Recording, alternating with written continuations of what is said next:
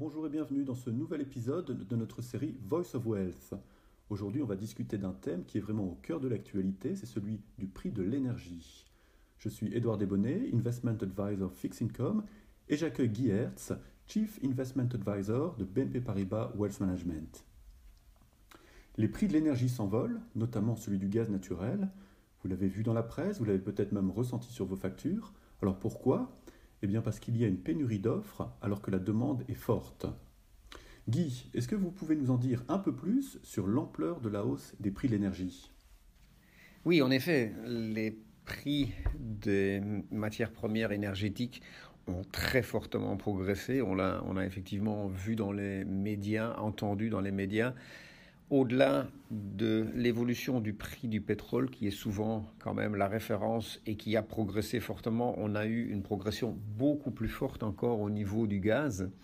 Il faut savoir que le prix du gaz néerlandais, qui sert un petit peu de référence, depuis novembre 2020, on a connu une progression de plusieurs centaines de pourcents. C'est aussi une progression qui en partie a eu un impact sur les prix de l'électricité et on remet ça un petit peu en perspective par rapport à certains marchés boursiers que, qu'on a souvent en tête en termes de fluctuations fortes de prix. Et c'est vrai que le rebond a été fort sur certains marchés, notamment le, Nasdaq, l'indice de technologie, mais on parle ici d'un ordre de grandeur plutôt autour des 30%. Donc on voit un petit peu dans les relations, euh, dans les chiffres, les derniers mois, à quel point donc la progression a été euh, très très forte en, par rapport évidemment à un point de départ assez bas l'année passée, qui était donc une période avec une demande assez déprimée au niveau du, du, euh, du prix du pétrole, du pétrole notamment et du gaz. Tout le monde comprend que les prix de l'énergie grimpent en hiver. On utilise plus de chauffage, on utilise aussi plus d'éclairage. Mais ici, l'envolée soudaine des prix ne s'est pas faite pendant l'hiver, mais elle se fait maintenant, à la sortie de l'été. Alors pourquoi? Qu'est-ce qui peut expliquer cela? Alors certes, on a souvent en tête que la demande de biens énergétiques est liée à des besoins de chauffage ou liée simplement aux, euh, aux températures, mais en fait, il faut réaliser qu'une grosse partie de la demande est en fait liée à l'évolution euh, de l'industrie, à, l'évolution donc de la production et aussi évidemment lié à ça euh, le transport.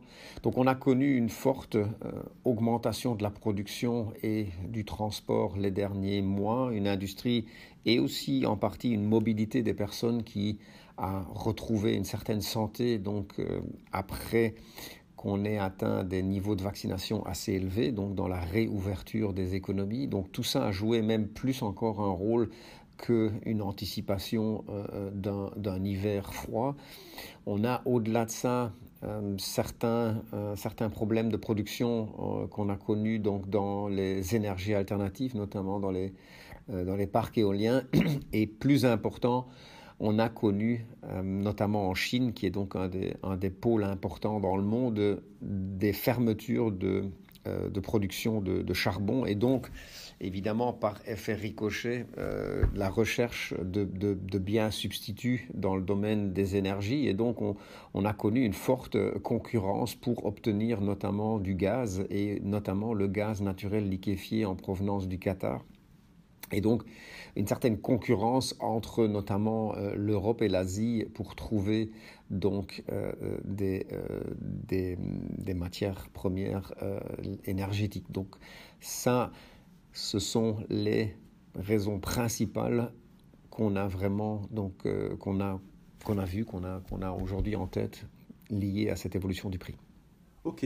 En dehors du pétrole, quelles sont les principales sources d'énergie et quels sont les principaux producteurs? Est-ce que vous pouvez nous dire aussi quels sont les pays les plus touchés par les pénuries d'approvisionnement?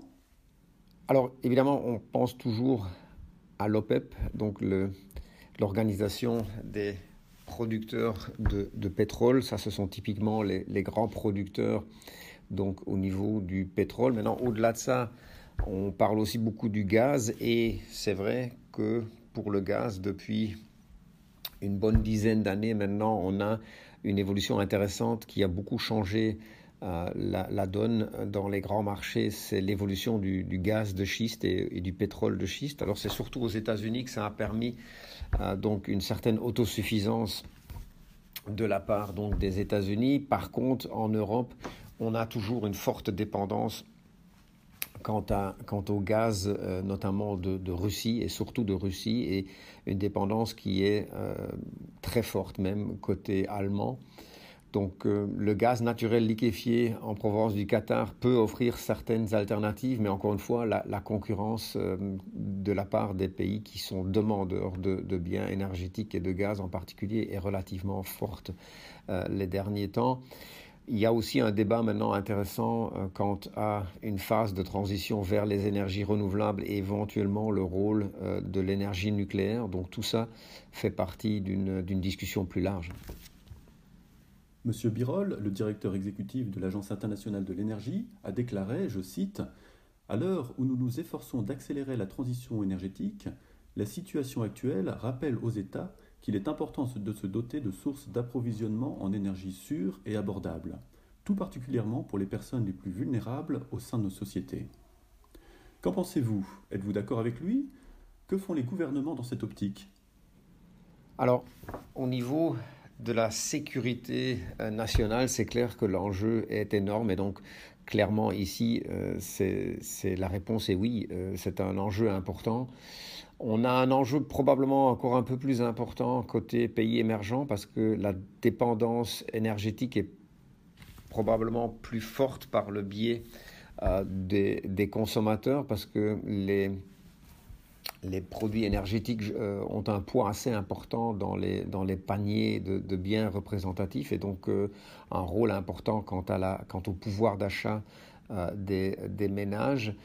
Et en Europe, évidemment, on a le débat et, donc l'enjeu d'une certaine sécurité, indépendance énergétique dans cette transition vers des énergies renouvelables une phase probablement intermédiaire qui est plus volatile aujourd'hui et où on peut euh, avoir, comme on l'a vu maintenant, des fluctuations de prix donc euh, assez fortes. Ok. On voit donc que les prix de l'énergie augmentent d'une part et que les gouvernements s'efforcent de promouvoir les énergies propres d'autre part. D'un point de vue investissement, est-ce un bon moment ou un mauvais moment pour investir dans les actions du secteur de l'énergie? Alors, Certes, euh, on voit toujours aujourd'hui des opportunités pour le secteur de l'énergie, en particulier euh, en Europe. Ce n'est pas vraiment lié à l'évolution du Brent en tant que tel. Euh, surtout, ce n'est pas lié à l'évolution court terme des prix, parce qu'il faut savoir quand même que après une telle progression, on a quand même une probabilité assez forte qu'on ait une correction assez importante aussi. Donc, la, recommandation positive quant au secteur de l'énergie est plutôt une thématique euh, de long terme. Euh, on, a notamment aussi une thématique de, transition énergétique qui joue un rôle important avec beaucoup de sociétés qui aujourd'hui jouent un rôle important, que ce soit dans euh, la production d'énergie renouvelable, mais surtout aussi dans les technologies qu'on a besoin notamment dans le domaine du stockage de l'énergie. Donc ici, c'est une thématique qu'on peut prendre par un angle un peu plus euh, large. On a effectivement le secteur traditionnel énergétique en Europe où pour des raisons structurelles, on voit des opportunités long terme et aussi en particulier alors la composante énergie, mais par le biais des énergies renouvelables et le, le stockage de l'énergie.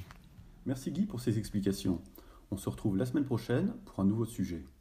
D'ici là, chers auditeurs, vous pouvez nous retrouver sur votre plateforme de podcast préférée en vous abonnant à notre chaîne BNP Paribas Banque Privée ou en téléchargeant notre application mobile Voice of Wealth. Merci et à bientôt.